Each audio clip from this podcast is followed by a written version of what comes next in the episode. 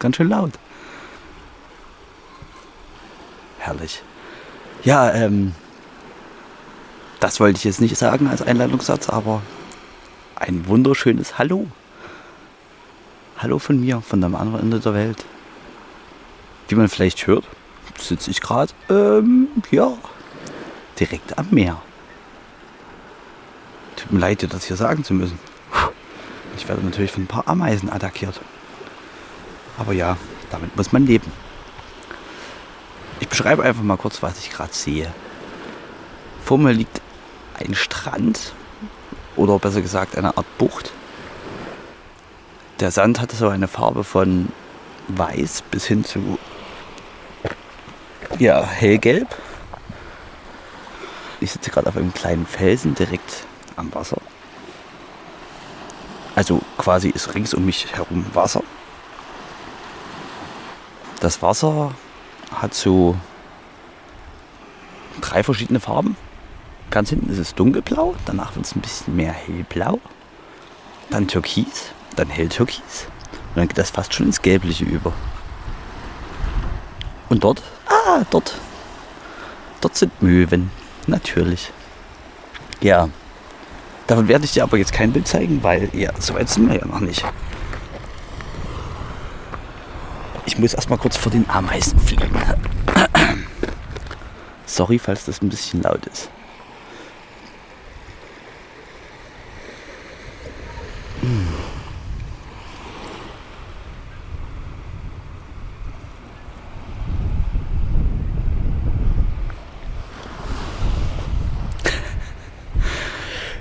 Diese Ruhe war jetzt nicht geplant, aber ja, da kannst du vielleicht auch noch ein bisschen mehr das Meer genießen. Heute ist übrigens der erste so richtig warme mittlere Sommertag. Ich sitze hier im T-Shirt. Das gab es bis jetzt auch noch nicht, weil Frühling geht gerade erst los. Wie schön das ist. Es sind übrigens 21 Grad, aber es fühlt sich so an wie Sommer. Herrlich einfach. Das sind meine letzten Tage jetzt, die ich erstmal hier rumreise. Ab nächste Woche soll dann mein Job losgehen, worüber ich dir aber dann definitiv später mehr berichten werde. Aber kleiner Tipp, ich werde auf einer Spargelfarm als Manager anfangen. Wie ich dazu gekommen bin und was da passiert ist und ja, später, viel, viel später. Heute wird aber definitiv ein bisschen ein anderer Podcast als sonst. Ob es daran liegt, dass ich in letzter Zeit in einem Yoga-Camp war oder zu viel Philosophie lese oder was auch immer. Ich musste es jetzt einfach loswerden. Äh, ich habe vorhin mal wieder mein Handy in die Hand genommen, um Facebook zu bedienen. Und dort bin ich in so Backpacker-Gruppen oder Weltreisegruppen. Einfach, ja, um manchmal ein paar Sachen nachzuschauen, um zu gucken, wie es vielleicht weitergehen soll und wo es hingeht und das ganze Zeug. Und da habe ich einen Kommentar gefunden von einer ja nicht so allzu alten Frau, vielleicht so 28 so alt wie ich, besser gesagt. Nicht allzu alt. Ach scheiße, ich bin ja 29, aber ja, das ist erstmal drittens. Ja, und sie meinte, sie wäre in Indien gewesen und hat überall den Plastikmüll gesehen und die Umweltverschmutzung und dass es ganz, ganz, ganz schlimm ist alles. Und dass sie eigentlich nicht weiß, wie es weitergehen soll. Und ja, dass die Welt eh am Arsch ist und dass wir hier überhaupt nichts mehr retten können und wir in unserem Europa oder in unserer westlichen Zivilisation in einer kleinen Blase leben und ja, eigentlich alles völlig am Arsch ist. Und wie sie, dass sie nicht weiß, wie sie damit umgehen soll, wenn sie wieder zu Hause ist. Sie hätte den Glauben in die Menschheit verloren und wüsste überhaupt nicht, wie sie weitermachen soll. Und was die anderen so darüber denken. Warum sie das geteilt hat, ist mir noch nicht ganz völlig erschlossen. Vielleicht wollte sie einfach ein bisschen Hilfe haben. Oder vielleicht aufmunterte Worte. Oder Vielleicht möchte sie demnächst einer Sekte beitreten, die sich alle selbst anzünden. Ich weiß es nicht. Sorry für die harten Worte, aber ja. Ich habe mir da irgendwie meine Gedanken auch dazu gemacht und irgendwie bin ich dann nicht zu dem Schluss gekommen. Natürlich gibt es überall schlechte Sachen. Natürlich ja, ist Indien scheiße und China wird es auch die eine oder andere Ecke geben und in Amerika geht es auch drunter und drüber und bei uns, ja, nach der Sachsenwahl, ja, ist einem eigentlich auch nicht mehr zu helfen. Aber was will man machen? Man hat eigentlich an sich nur drei Optionen. Die erste Option ist aufgeben, sich irgendwo einbuddeln und warten, tief in Depressionen verfallen und den ganzen Tag darüber nachdenken, wie scheiße doch die Welt ist und ganz viel jammern. Jammern hilft da auch immer ganz viel. Ja, zweite Option wäre, in blinden Aktionismus verfallen. Was manchmal wirklich nicht schlecht ist. Viele Menschen können damit was erreichen, aber halt auch mit den richtigen Aktionen. Und zum Beispiel gibt es auch Leute, die einfach nach Indien fahren und Müll aufsammeln und dann ja, versuchen, den irgendwie loszuwerden. Aber was willst du damit ändern? Du gibst ihn dann, ja, du kannst ihn dann dort abgeben, dann wird er aber wieder ins Wehr geworfen. Ja, also du alleine kannst da definitiv nichts machen. Keine Chance. Es gibt keine Option, dass du alleine da was ändern kannst. Du kannst versuchen, den Müll mit ins Flugzeug zu nehmen und dann in Europa irgendwo zu verstauen, aber die Wahrscheinlichkeit, dass der dann wieder dort ankommt, ist äh, gegeben. Ja, und die dritte Option ist, versuchen, einfach so zu leben, dass es besser wird. Man kann, oder besser gesagt, man ist verantwortlich für das, was man tut, aber doch nicht für das, was die anderen tun. Und ich habe immer das Gefühl, wenn man, oder den Glauben, wenn man richtig handelt und das tut, was man für richtig hält, auch ein bisschen auf die Umwelt achtet und ja, einfach versucht, nicht ganz so den CO2-Bilanz nach oben zu treiben, färbt das vielleicht auf andere ab. Wir können alleine nichts verändern. Viele vergessen das ganz oft. Es hat was mit einer gewissen Akzeptanz zu tun. Ich kann nicht alles verändern. Wer bin ich denn? Bin ich Gott? Nee. Ich kann halt nur das Beste draus machen und versuchen, damit ja, vielleicht die Welt zu retten, vielleicht auch nicht. Was soll's? Wenn sie untergeht, bin ich wenigstens nicht alleine dran schuld sondern habe einfach mein Bestes gegeben und kann nachts ruhig schlafen. Und darum geht es doch eigentlich, oder? Um was soll es sonst gehen? Man braucht sich auch nicht wie die Zeugen Jehovas draußen hinstellen und dann irgendwas predigen oder irgendwelche Bücher verkaufen oder sonst irgendwas. Man hat noch nie irgendjemanden geändert, indem man ihm gesagt hat, was er tun soll. Dann reagiert man einfach nur mit, ja nicht mit Abscheu, aber mit Abstand, weil wer ist denn der andere, dass er mir irgendwas sagt? Hallo? Man kann doch nur damit etwas ändern, indem man selber lebt und die anderen sehen, ja, oder vielleicht fühlen oder was auch immer, dass es vielleicht eine gute Sache ist und dass man das vielleicht auch so machen möchte. Und wenn nicht, ja, dann hat man wenigstens eine gute Zeit, oder? ja, das wollte ich erstmal loswerden. Warum, weiß ich auch nicht. Mir war gerade so. Sorry dafür. Falls du das anders denkst, bin ich immer für alle Anmerkungen, Aufregungen und alles andere offen. Falls du mir jetzt einfach nicht mehr zuhören willst, äh, weil das überhaupt nicht mehr deinem Weltbild entspricht, ja, dann ist das auch so. Damit kann ich leben. Wäre natürlich trotzdem schön, wenn du da bleibst. Würde mich auch freuen. Genau. Wir aber einfach mal wieder dazu, worum es hier eigentlich geht.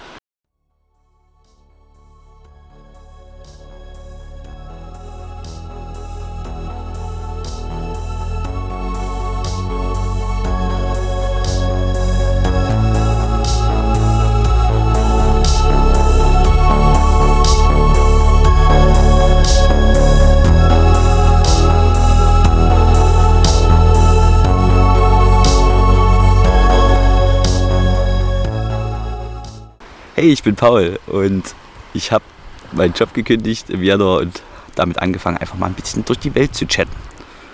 Äh, erst war ich in Singapur, dann ein bisschen in Australien, was du natürlich schon alles gelesen hast. Und jetzt ja, bin ich nicht hier, wo ich gerade bin, sondern immer noch viereinhalb Monate zurück, wie du auch aus meinem letzten coolen Blog-Eintrag weißt. Und dort bin ich von Christchurch gestartet und nach Norden gefahren. Dort war es richtig kalt. So richtig, richtig kalt. Da war ich erst in Hemner Springs, dann bin ich ein bisschen rumgefahren, bin fast erfroren. Und in der letzten Folge, also nicht Folge, in meinem letzten Blog-Eintrag, den ich geschrieben habe und den du vielleicht gelesen hast, vielleicht auch nicht, weil du nur die Podcasts hörst, ähm, war ich in Rieften. Das ist eine kleine Berggräberstadt. Und von dort aus bin ich dann nach Vayuta. Vayuta, das war so cool. Das ist eine einfach äh, verlassene Goldgräberstadt Und da stehen halt einfach noch so alte Rundrüste von Gebäuden. Man kann überall über die ganze Landschaft schauen und man hat einfach so ein cooles, nostalgisches Flair. Macht einfach Spaß. Also, oder hat einfach Spaß gemacht an diesem Zeitpunkt. Und ich war das erste Mal wildcampen dort. ja, und dann hat, glaube ich, der letzte Block damit geendet, dass ich dort zu Bett gegangen bin. Vermutlich. Ich bin mir nicht sicher. Vielleicht erzähle ich auch was doppelt. Aber ja, so ist das dann.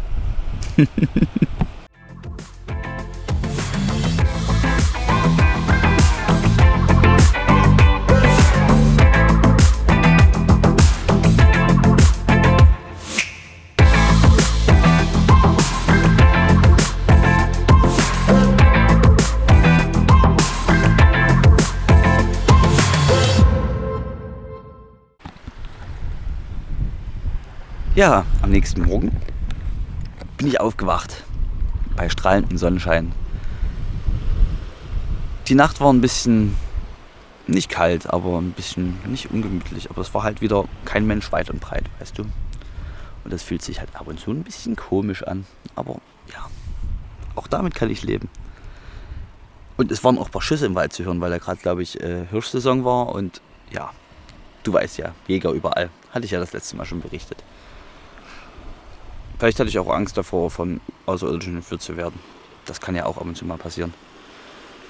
Am nächsten Morgen habe ich auf jeden Fall erstmal schön Frühstück gemacht und bin dann noch mal kurz durch die Gegend gelaufen, habe ein bisschen Buch gelesen. Ich glaube, was habe ich denn da gelesen? Ich glaube, das Kaffee am Rande der Welt. Ich bin mir aber nicht sicher. Nicht wirklich. Ähm, ja, ich müsste eigentlich auch mal eine Liste machen, äh, was für Bücher ich hier gelesen habe. Ich bin echt gut dabei. Und es hat echt mit leichter Lektüre angefangen, so von wegen 1948, äh, 1984 von George Orwell. Und jetzt bin ich bei Zen, Buddhismus und Mystik angekommen. ja, es ist ein bisschen äh, fortschreitend, aber man lernt ja trotzdem nie aus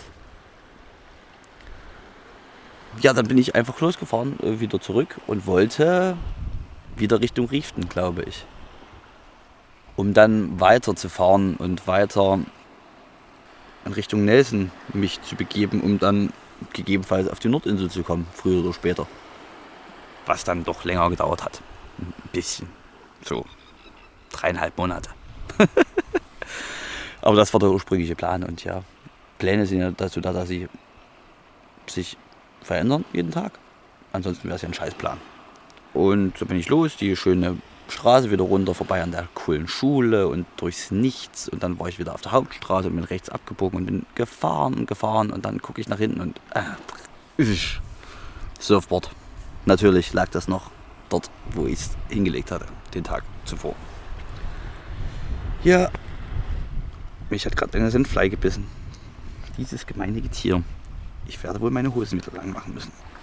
Kurz Moment.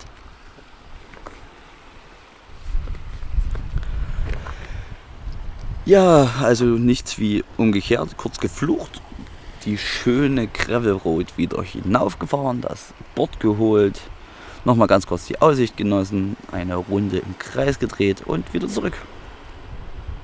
Und so schnell sind 60 Kilometer wieder weg und zwei Stunden, aber ja, mein Gott man ist ja nicht in Eile, man kommt hier ja eh nicht lebend wieder raus. Also braucht man ja sich auch keinen Stress machen. Genau, und dann bin ich äh, durch Rieften gefahren, war dann glaube ich dort noch einen Kaffee trinken und dann bin ich weiter Richtung Mürchisen. Vielleicht lasse ich jetzt auch einfach was aus, ich bin mir unschlüssig. Aber ja, ich glaube ungefähr so war es. Und ich hatte mir überlegt, ja, dadurch, dass es so kalt ist, kann man sich ja eigentlich auf dem Weg eventuell unter Umständen meinen Job suchen. So demnächst. Irgendwann. Ich glaube, das hatte ich mir den Tag zuvor überlegt, dass ich das vielleicht machen möchte. Kurz vor Mürchisen war eine coole Wanderung. War natürlich wieder auf meiner App verzeichnet und äh, ja, wer bin ich denn, um die nicht zu tun? Also bin ich dort angehalten und habe dort die kleine Wanderung gemacht. Es ging einfach nur auf den Berg hoch und die Aussicht kannst du dir nicht vorstellen. Es waren vielleicht so eine halbe Stunde oder so und dann war da oben eine Bank. Siehe Fotos, welche natürlich hier in meinem Blog zu sehen sind. Und dann habe ich mich dort oben hingesetzt. Im Hintergrund waren die Berge, die jetzt natürlich weiß waren, weil es ja zuvor geschneit hat auf der Kuppe. Und unten lag das wunderschöne grüne Tal mit seinen kleinen Häuschen. Es sah ein bisschen aus, schon ein bisschen wie ein Alpen. Und da saß ich halt dann so eine Stunde und habe mich und mein Leben gefeiert. Aber bevor ich weiterlaufen konnte, kam da ein Typi den Weg hochgestapft. Das war Jack.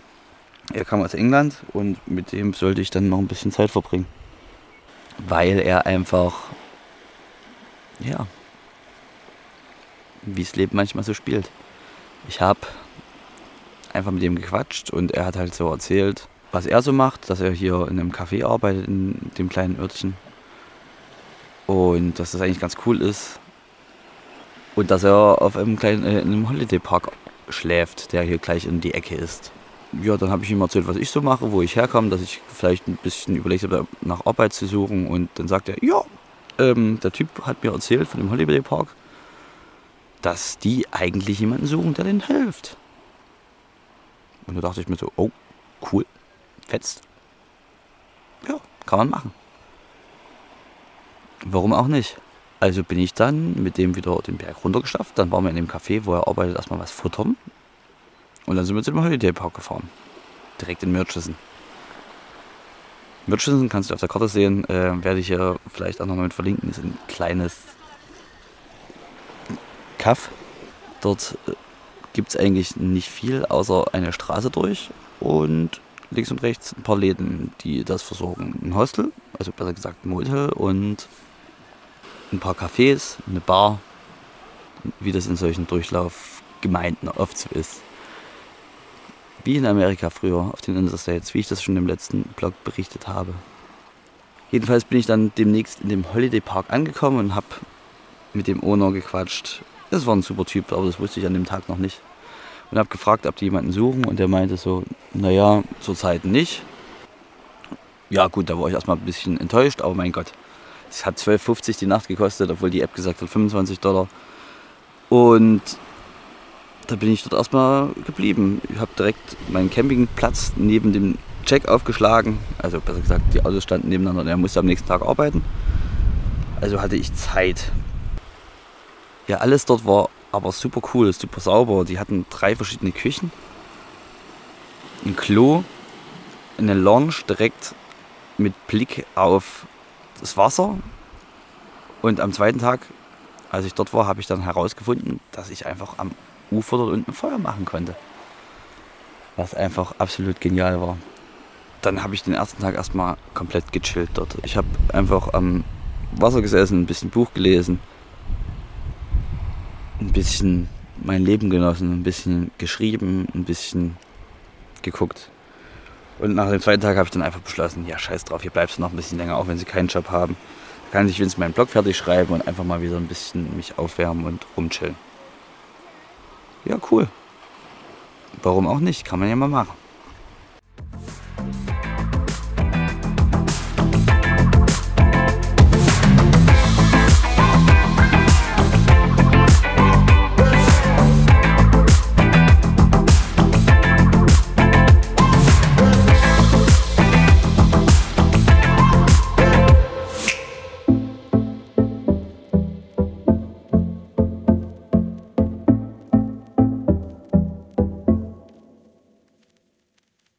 Nächsten Tage habe ich eigentlich hauptsächlich ja, am Strand gechillt. Also nicht am Strand, am Fluss. Abends habe ich dann entdeckt, dass ich dann wirklich Feuer machen kann. Und da war ich die ganze Zeit am Fluss abends, habe Feuer gemacht, ein bisschen Wein getrunken, ein bisschen Buch gelesen, entspannt, geschrieben, Musik runtergeladen. Jeden Abend neue nette Menschen kennengelernt. Das Leben war gut. Und ist es jetzt immer noch.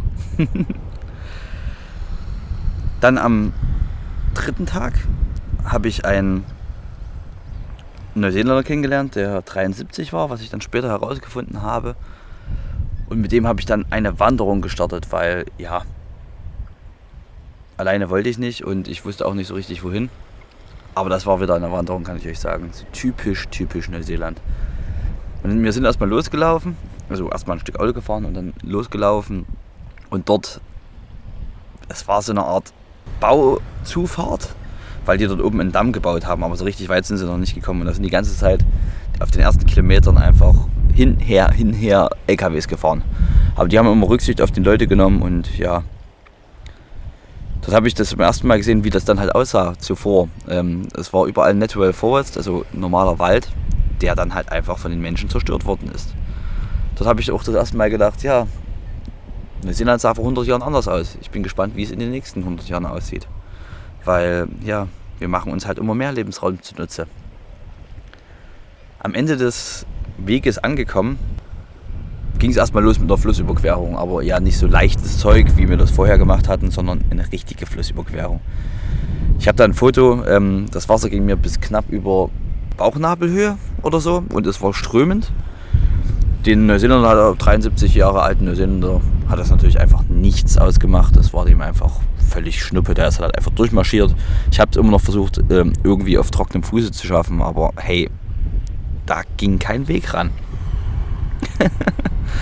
also habe ich meine Schuhe ausgezogen, mir den Hals gebunden und bin da durchgewartet. Natürlich war trotzdem alles andere nass, aber ja, ein kleines Abenteuer. Wandern in Neuseeland. Die nächsten Meter gingen durch den Wald. Ich habe mit dem Typen gequatscht, das war super schön. Er ist Maler und war auch schon sein ganzes Leben lang Maler. Und das Lustige ist, in Neuseeland kann man von so einer Tätigkeit einfach leben das denkt man halt zu Hause einfach nicht, weil ja viele halt einfach nicht selbstständig sind oder sonst irgendwas. Und als angestellter Maler kann man natürlich nicht leben, aber wenn man nur für sich arbeitet, ist das an sich kein Problem. Ich habe später auch noch viele andere Maler kennengelernt. Es scheint hier ein großer Job zu sein. Außerdem hat er ein Haus in Auckland gekauft vor Jahren. Die Preise sind einfach so massiv in die Höhe gegangen. Ich gesagt, da braucht sich halt einfach keine Gedanken mehr machen. Seit 30 Jahren ist er jedes Jahr mindestens acht Monate im Urlaub. Er hat ein Auto in Deutschland stehen, bei seinen Kumpels, äh, mit denen er immer Europa erkundet mit seiner Frau zusammen. Die war aber gerade irgendwie in Chile, deswegen war sie nicht mit ihm im Urlaub, dort wo ich war. Unglaublich. Ja, und er kann sich nicht erinnern, dass er seit 30 Jahren einen Tag hatte ohne Mittagsschlaf. Das sieht man, was einen Jungen hält. Mittagsschlaf, für sich selber arbeiten Wandern unter extremen Konditionen, Reisen und ja, sich einfach keine Gedanken machen. Natürlich arbeitet er jetzt immer noch mit 73, wisst ihr? Oder besser gesagt, weißt du. Aber ja, wir arbeiten immer unser ganzes Leben darauf hin, Rentner zu werden oder ja, in Rente zu gehen. Aber wahrscheinlich, weil wir unseren Beruf nicht wirklich gern haben oder es uns einfach zu viel stresst. Wenn du aber das machst, was du liebst und was du gerne machst, dann brauchst du auch nicht in Rente gehen, weil du machst es ja gerne. Er hat auch gesagt, ja, warum soll ich aufhören mit Arbeiten? Das macht mir Spaß. Und ja, die drei Monate geht das schon. ja, sowas will ich auch mal irgendwann haben. Einfach das machen, was einen Spaß macht, solange es ihm Spaß macht. Und Mittagsschlaf. Vor allem Mittagsschlaf. Der Weg hat sich dann fortgesetzt und es ging durch Wald und schön Wald und entlang des Flusses und ja, dann kamen wir an eine Stelle, wo ein Erdbeben vor ein paar Jahren den kompletten Weg weggespült hat. Es war nichts mehr übrig. Also gar nichts mehr eigentlich. Als erfahrener Berggänger äh, ist ein Stück ringsrum gelaufen und ich dachte so, naja, scheiße, gehst mal links rum. Da war so ein kleiner Felsvorsprung, habe ich auch ein Foto, aber das wird man dann drauf nicht sehen. Und da kam ein ganz kleiner Wasserfall runter. Und ich bin da hoch, also lang geklettert, weil für mich war das der einfachere Weg. Ja, und dann setze ich meinen Fuß dorthin, wo das Wasser rüberkommt und zieht es mir meine Beine weg. Alter Verwalter. Und platsch, mit kompletten Rucksack und allem drum und dran lag ich im Wasser. Riesengroßes Glück.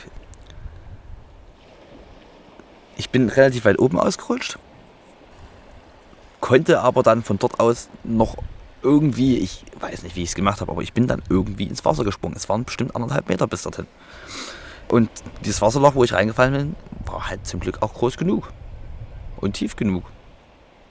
Ich habe meine Brille verloren, habe sie natürlich erstmal nicht wiedergefunden, weil alles voller Schlamm war. Äh, er hat es gar nicht gemerkt, dass ich dort reingefallen war, deswegen äh, er ist vorne weggelaufen und ich bin dann hinterher und dann war ich einfach von oben bis unten nass. Zum Glück hatte ich die Schuhe vorher bei der Flussüberquerung ausgezogen. Wäre ja scheiße gewesen, wenn nicht.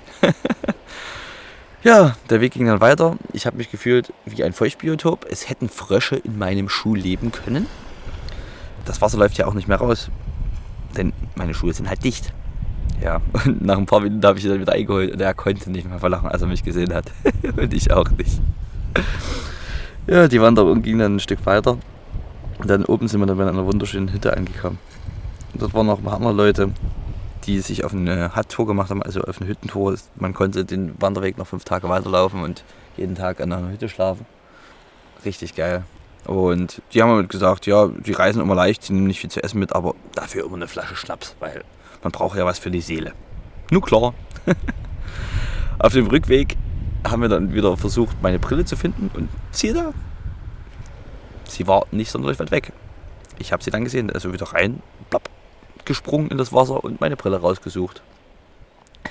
Ach, das war krass. Ja, und dann weiter zurückgelaufen, die Flussüberquerung gemacht, nachdem es angefangen hatte, bestialisch zu regnen. Wenn es zu sehr regnet, muss man dort die Nacht verbringen, weil man kann nicht wieder zurück oder halt den Helikopter rufen, was man aber dann hätte bezahlen müssen, weil das wäre ja vermeidbar gewesen. Cool jedenfalls. Wir waren dann noch einkaufen, ich mit meinen Schuhen. Vor allem macht das immer richtig schöne Geräusche beim Laufen. So.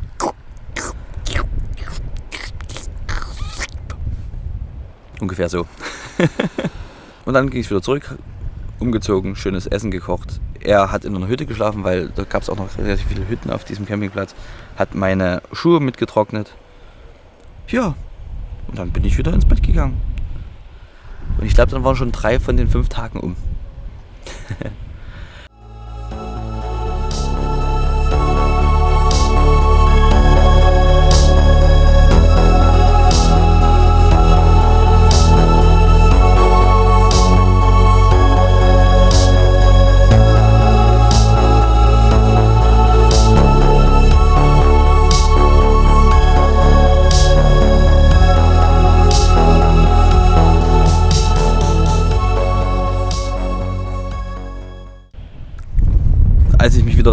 früh hingesetzt habe an meinen schönen Spot, an meine schöne Lounge mit meinem geilen Flussblick, war dann plötzlich eine neue Person da. Die Frau von Robin, also von dem Inhaber.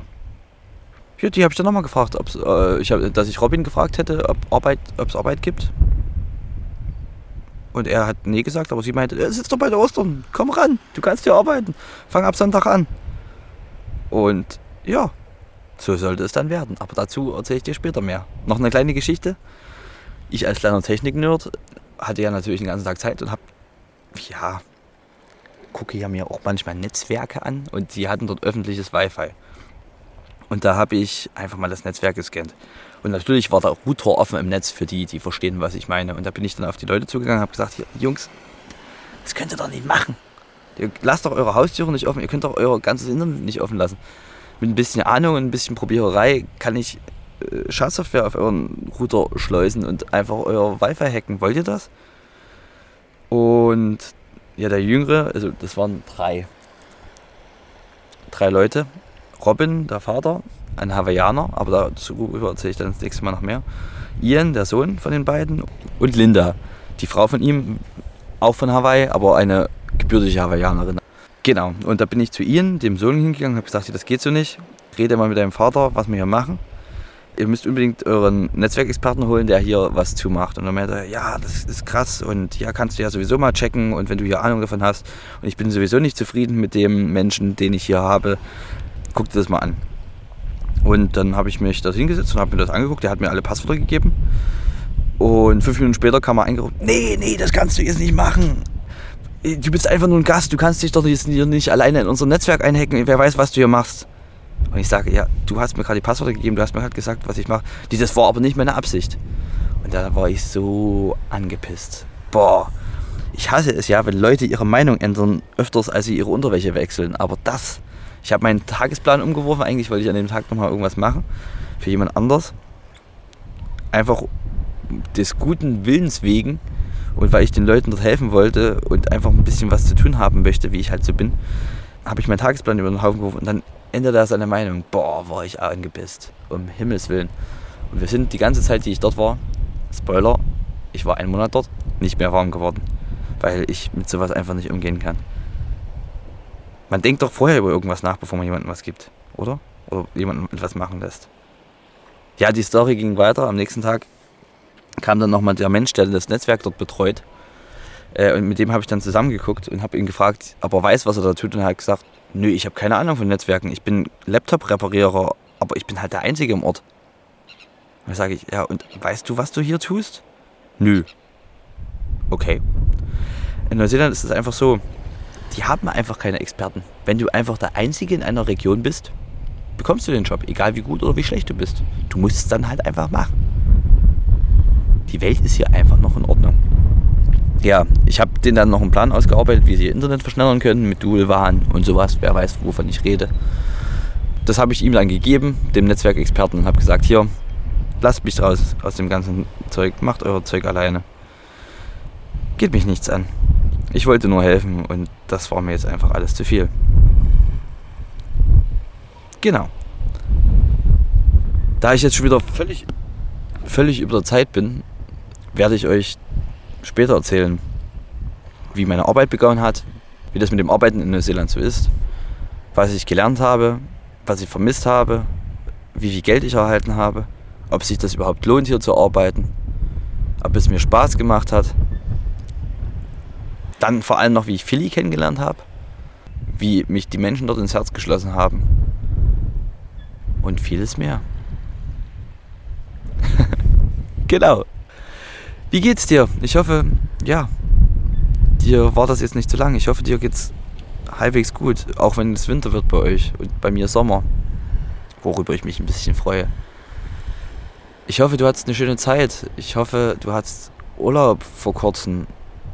Ja, lass doch mal was von dir hören. Erzähl mir doch, was du so getrieben hast. Ich wünsche dir einen schönen Tag. Danke fürs Hören. Danke fürs Dabeibleiben. Danke fürs Unterstützen. Und sorry fürs Meeresrauschen im Hintergrund. Paul goes worldwide.